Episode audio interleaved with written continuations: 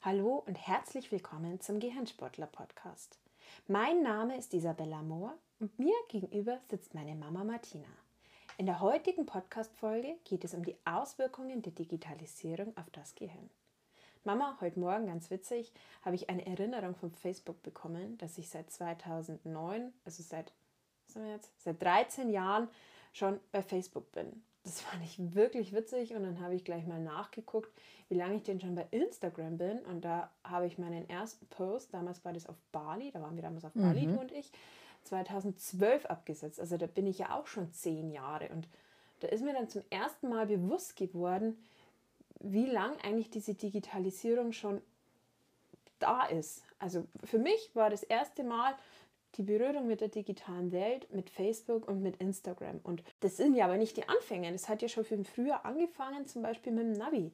Das war für mich auch was, wo ich sage, wow, toll, ich gebe einfach oh, in dieses Gerät nur ein. Herrlich. Ja, ja. Wo ich hin muss und dann kommen wir dahin. Das war ja für dich auch eine unglaubliche Erleichterung, oder? Oh ja, das kannst du laut sagen. Ja, oder Navi oder wenn wir vom Online-Shopping reden, wie viel online geshoppt haben wir die letzten Jahre? Also freilich waren wir ich auch, jetzt weniger. Ja, du jetzt weniger, aber freilich waren wir auch im stationären Handel. Aber was das eigentlich mittlerweile für ein Erlebnis ist oder wie einfach Einkauf im Internet ist. Man gibt irgendwas ein und zack, bumm, sind die Produkte da. Man muss da nicht mehr groß nachdenken, was man will, sondern anhand von irgendwelchen Faktoren, die man eingibt, kriegt man sofort das passende Produkt und meistens kriegt man dann noch vorgeschlagen, was einem noch so gefallen könnte. Also da muss man auch nicht mehr viel nachdenken oder wenn ich an die Kommunikation denke. Gestern hast du mit der Krankenkasse kommuniziert wegen der Oma. Ja, da habe ich halt einfach ein Formular ausgefüllt. Genau, da bist du einfach in das Krankenkassenportal rein, hast du das Formular ausgeführt und ausgefüllt und dann hat es gepasst. Ja, früher, da musste ich äh, extra hochfahren, dann habe ich eine halbe Stunde gewartet, dann habe ich ein Gespräch geführt. Genau, musste man erst herausfinden, was jetzt passt und was nicht. Und jetzt ist es so, dass du anhand von irgendwelchen Faktoren, die du da wahrscheinlich eingegeben hast, also irgendwelche Fragen beantwortet hast, dass es dann schon sozusagen. Ja, dann erledigt. Ja, das war dann war, schon passend gemacht worden. Genau. Ja, oder, oder gestern haben wir ja auch zum Beispiel über WhatsApp gesprochen. Das ist ja auch so eine Erfindung in den letzten zehn Jahren, was die Menschheit ja auch unglaublich verändert hat. Also du hast zum Beispiel gesagt, früher war es so, dass man viel mehr miteinander gesprochen hat ja, man, man, man, musste auch aufpassen, dass man nicht zu lang telefoniert. Ja. Äh, bitte, das kostet Geld. Ja, oder, ja, oder dass man einfach miteinander wirklich gesprochen hat. Heute ist es so, dass man ja nur noch irgendwie per WhatsApp oder anderen Messengern kommuniziert und zu, zu 90 oder nicht zu 90 Prozent, okay, sagen wir zu 50 Prozent kommuniziert man ja auch bloß mit irgendwelchen Emojis, wo man dann anstatt ja super toll oder halt einen ganzen deutschen Satz schreibt, einfach nur den Daumen hoch schickt. Also das ist ja oder man schickt halt ein Küsschen. Ja, ein Küsschen oder man muss auch wenn ich jetzt mal, wenn man ganze deutsche Sätze schreibt, dann muss man ja auch mittlerweile nicht mehr auf die Rechtschreibung achten, weil es gibt ja T9, das dann automatisch das, das Wort richtig schreibt beziehungsweise halt in ein anderes umändert, was jetzt ja, vielleicht dir, nicht passt, aber anderes Thema. Ja, aber, oder dir einfach ein Wort vorschlägt. Ja, oder dir das Wort vorschlägt. Du musst es nicht einmal mehr ausschreiben, das ist ja das Nächste. Da, das gab es ja früher auch nicht. Da musste man immer darauf achten, okay, ist das jetzt das richtige Wort? Also wie schreibe ich denn jetzt das Wort? Naja, gab es einen Duden, ne? Ja, dann gab es einen Duden. Für einen, ja, den Duden. Den Duden. Hast ja, du nachschlagen müssen. Aber das sind ja jetzt sozusagen nur die Basics. Wir sind ja mittlerweile schon beim Smart Home angekommen. Denk doch nur nach, wie viele in deinem Bekanntenkreis mittlerweile ein Smart Home haben. Die gehen in ihr Haus rein und dann sagen sie Licht an, Licht aus, hell, dunkel. Wenn wir jetzt beim Smart Home sind, kann man ja gleich wieder weiter zu den ganzen Smart Speakern wie jetzt Alexa gehen. Da sagt man dann nur, Alexa spiele dieses Lied oder spiele meine Lieblingsplaylist. Dann muss man ja nicht einmal mehr irgendwie selber nachdenken, okay. Braucht man keine CD suchen. Keine CD mehr oder man muss ja mittlerweile nicht mal mehr die Musik-App öffnen, raussuchen, wo denn die Liste ist, sondern man gibt einfach nur noch irgendwelche Anweisungen, was man jetzt gerne hätte und dann wird es gemacht. Also ja, dann kommt die Musik. Ich, ja, und ich glaube, in Zukunft wird es auch so sein, dass man nicht mal mehr sprechen muss oder irgendwelche Anweisungen geben muss, sondern dass dieses ganze Smart Home oder Smart Speaker, also diese ganze KI kann man ja eigentlich sagen, künstliche Intelligenz, dass die schon anhand der Gefühlsregungen weiß, was der Mensch jetzt möchte. Und da finde ich jetzt zum Beispiel, dass wir immer mehr in einer digitalen Welt leben als in einer analogen. Also das habe ich mir morgen beim Duschen gedacht, dass dieses ganze analoge immer mehr verschwindet und wir immer mehr in diese digitale Welt kommen. Richtig. Und äh, wenn man einfach diese ganzen Beispiele, die du da jetzt aufgezählt hast, äh, einfach betrachtet, dann merkt man einfach erst, wie stark einem das Denken eigentlich abgenommen wird. Ja, das stimmt.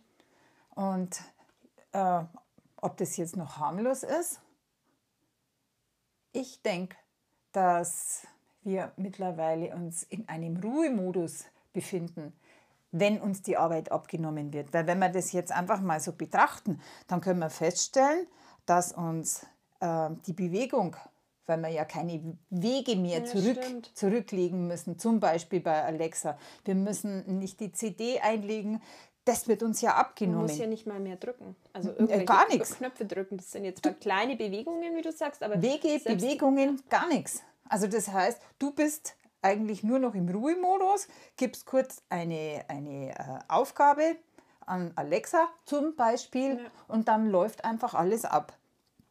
Oder ähm, was mir auch noch aufgefallen ist, ähm, du brauchst eigentlich nicht mehr richtig selber reden Nee. aktiv, sondern das Reden, das funktioniert halt dann einfach nur noch über diese, äh, über WhatsApp. Ja, über die Emojis halt. Richtig, da kann man dann auch zum Beispiel die Gefühle äh, auch ausdrücken. Dann brauche ich nicht großartig erklären, wie ich mich jetzt gerade fühle.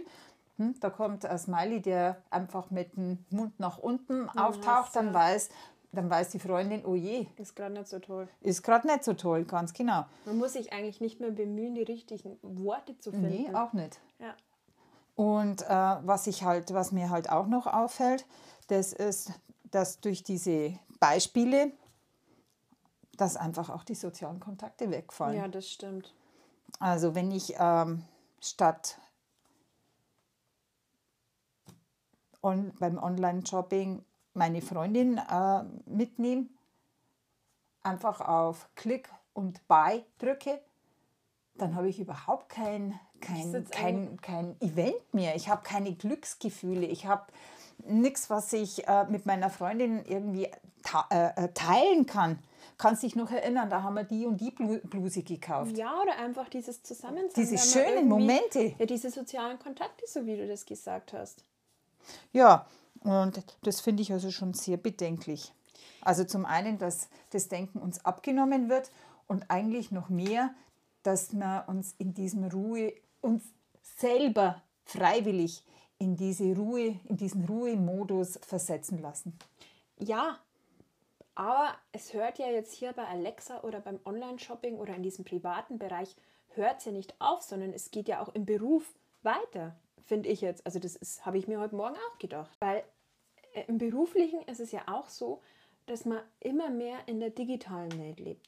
Man hat sich ja früher, hat man sich ähm, zum Morgenmeeting getroffen, da haben sich alle getroffen. Man hat die Projekte irgendwie, hat man in, in Persona, hat man die besprochen und kommuniziert und man hat viel mehr miteinander interagiert. Und jetzt ist es ja eigentlich so, dass man eigentlich nur noch digital kommuniziert. Ich rede da jetzt nicht nur vom, vom, vom E-Mail-Schreiben, sondern die Meetings finden digital statt. Dann Projekte sind digital angelegt. Man kriegt bloß irgendwie in der, in der Projektverwaltung, lädt man irgendwas hoch und dann wird es da drin verwaltet. Das ist ja alles schön und gut, aber so wirklich soziale Kontakte, dass man sich wirklich sieht, die finden ja teilweise dann, wenn man mal wieder echtes Meeting hat, aber die sind ja mittlerweile auch sehr selten, findet dann statt. Ja, und entweder in der Früh oder am Nachmittag Ja.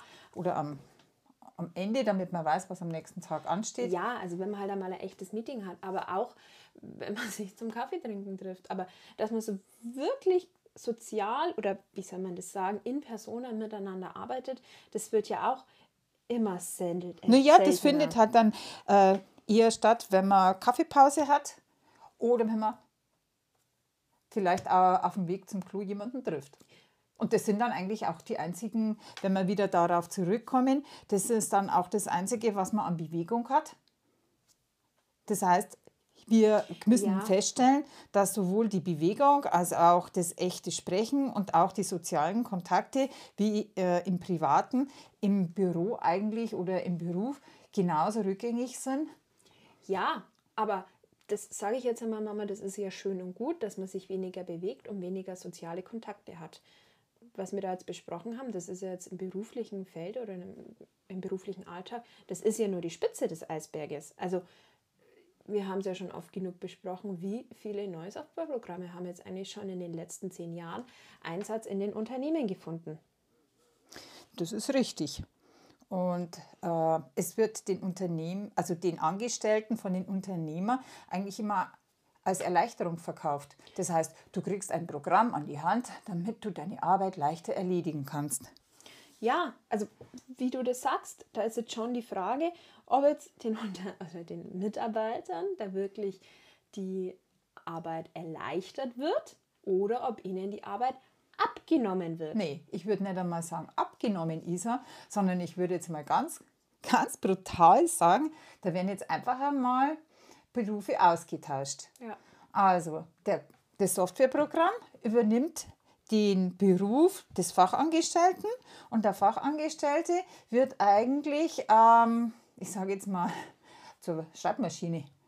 Also früher ja. hat man zum Beispiel die Schreibmaschine genommen, damit man schneller und ordentlicher Arbeitsvorgänge, also mhm. du schreibst einen Brief, eine Rechnung, ähm, damit das erledigt wird. Und jetzt ist es genau umgekehrt. Stimmt, die Rollen sind vertauscht. Die Rollen sind vertauscht. Und, und auch das Wissen. Das heißt, der Fachangestellte, egal was er für Wissen mitbringt, den sein Gewissen, das steckt eigentlich im Programm. Und das Programm ist eigentlich fehlerfrei und arbeitet viel effektiver als der Fachangestellte, weil bei dem würde vielleicht noch der eine oder andere Denkfehler vielleicht manchmal äh, sich einschleichen. Aber beim Programm, das ist. Also könnte man ja es auch eigentlich so sagen, dass nicht das Programm die Arbeit der Mitarbeiter unterstützt, beziehungsweise der Menschen, sondern der erleichtert. Mensch erleichtert, sondern der Mensch unterstützt die Arbeit des Programmes. Genau. Und das finde ich unglaublich. Das Einzige, was er dann noch an Denkleistung, jetzt sind wir wieder beim Denken, an Denkleistung leisten muss, ist, dass er lesen kann, eingeben und Fehler erkennen. Ja. Aber Fachwissen wird jetzt nicht gefordert. Wozu? Das Programm kann es besser als er.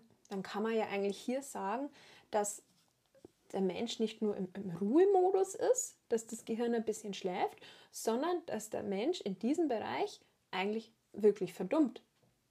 Ja, weil er braucht sein Wissen nicht mehr. Nee, weil das Programm ist ja da, das macht es schon. Richtig, also eigentlich wird er nur noch darauf reduziert, ähm, richtige äh, Daten einzugeben. Ja. Aber selbst das wird wahrscheinlich irgendwann mal diese Fehlererkennung abgenommen. Denk doch einfach mal dran, wenn du äh, die Kontonummer eingibst. Ja, ganz banales Beispiel. Und du hast eine Zahl zu viel. Ja, musst nicht einmal mehr lesen, ob das jetzt wirklich alles richtig ist. Nee, weil das sagst dir. Sagst du, stimmt nicht. aber, aber das ist ja, sage ich einmal, das ist ja selbst ein ganz banales Beispiel.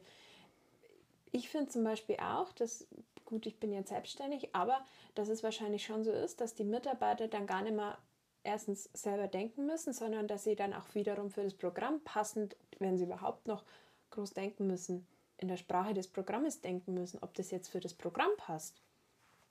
Das ist richtig. Und wenn man also einfach jetzt mal wieder aufs, aufs Gehirn zurückkommt, ist schon die Frage, ob sich die Unternehmer sich dessen eigentlich bewusst sind, was sie da eigentlich ihren Angestellten antun. Wenn sie so viele Softwareprogramme einsetzen. Also Softwareprogramme ist jetzt für uns der Überbegriff. Ja, das frage ich mich auch. Ich meine, wie sagt man, betriebliche Gesundheitsvorsorge ist zwar ein großes Thema, aber was mir jetzt auffällt, dass es da ja nur um die, um die körperliche Gesundheit geht und vielleicht ein bisschen um die psychische, aber um die, um die Gehirngesundheit, also dass man halt fit im Gehirn ist da ist jetzt eigentlich nicht so viel da. Ich denke, also es gibt halt viele Yogakurse, es gibt Meditationskurse. Es ja, gibt ja, da steht, also Yoga. Was es alles gibt. Richtig, Yoga und äh, Meditationskurse sind wissenschaftlich äh, erwiesen, dass sie dem Gehirn äh, gut tun. Aber ich sage halt, gut tun, Wellnessprogramm. Das ist wie eine Massage, wenn jemand einen kompletten Muskelschwund hat dann kann ich jetzt nicht hergehen und sagen, du darfst jetzt zum Masseur und dann wird es schon wieder. Ja, vor allem Yoga ist ja eigentlich auch für was anderes gut und jetzt nicht hauptsächlich fürs Gehirn. Ja, ne? zur Entspannung doch, das Gehirn, das, äh, das tut dem Gehirn sehr gut. Aber es ist halt einfach nur Streicheleinheit. Und wenn ich jetzt massiv verdumme, bringen wir es einfach mal auf den Punkt, das Gehirn baut sich ab, es schrumpft wie der Muskel, dann kann ich nicht sagen, eine Streicheleinheit reicht. Und Isa, ich bin, ähm, wenn du das jetzt so, so erzählst, bin ich manchmal tatsächlich erstaunt, ähm, dass unsere Gehirntrainingsprogramme, die wir jetzt eigentlich schon seit zehn Jahren immer, ver immer verbessern mhm. und verfeinern, ähm, dass die eigentlich so aktuell geworden sind. Ja, dass Weil die damals, genau bei dem Problem ja, ansetzen, genau. was jetzt eigentlich sehr aktuell ist. Ja, das ist richtig. Weil wenn ich zurückdenke, also 2008, da habe ich das erste Mal mich mit Gehirn eigentlich beschäftigt. Das hätte ich mir im Traum nicht denk, äh, träumen lassen, dass im Jahr 2022 ähm, die Lage so dramatisch ist, dass man wirklich davon ausgehen muss, dass das Gehirn, wenn nicht was getan wird, beziehungsweise wenn man nicht wirklich, wie jetzt mit unserem Gehirnsportler, aktiv trainiert wird, dass man davon ausgehen kann, dass die Menschen regelrecht verdummen. Dann sollte eigentlich das Ziel von jedem Unternehmen sein, dass sie in ihre Mitarbeiter investieren. Also dass sie in die geistige Gesundheit oder in die kann man ja eigentlich ganz salopp sagen, in die Gehirngesundheit ihrer Mitarbeiter investieren, weil die Mitarbeiter sind ja auch, du sagst es immer so schön, der Erfolgsgarant für ein Unternehmen oder der Scheiterungsgrund. Richtig. Und wenn du plötzlich Menschen hast, die aufgrund der, Versch der Verdummung und einem geschrumpften Gehirn, wenn ähm, wenn man sich das vor Augen hält und das Thema nicht ernst nimmt, dann kriegt man wahrscheinlich in der Zukunft ernste Probleme. Also heißt das, dass die Unternehmen ihren Fokus nicht mehr ausschließlich auf diese also auf diesen aktuellen Fokus haben sollen, dass jetzt der Körper gesund ist und auf die psychische ja. Gesundheit, sondern dass man jetzt auch aktiv in die Gehirngesundheit geht, dass man sagt, okay, man muss jetzt dem entgegenwirken, dass die Mitarbeiter oder generell die Menschen verdummen. Richtig. Ich denke, an dem Punkt sind wir angekommen. Es ist nicht nur 5.12 Uhr, es ist 12 Uhr. dann kann man ja eigentlich abschließend sagen, das Ziel sollte sein für die Unternehmer, dass sie auf die Gehirngesundheit ihrer Mitarbeiter achten. Richtig. Wunderbar. Das war ein schönes Schlusswort für unseren heutigen Podcast. Wir freuen uns auf die nächste Folge.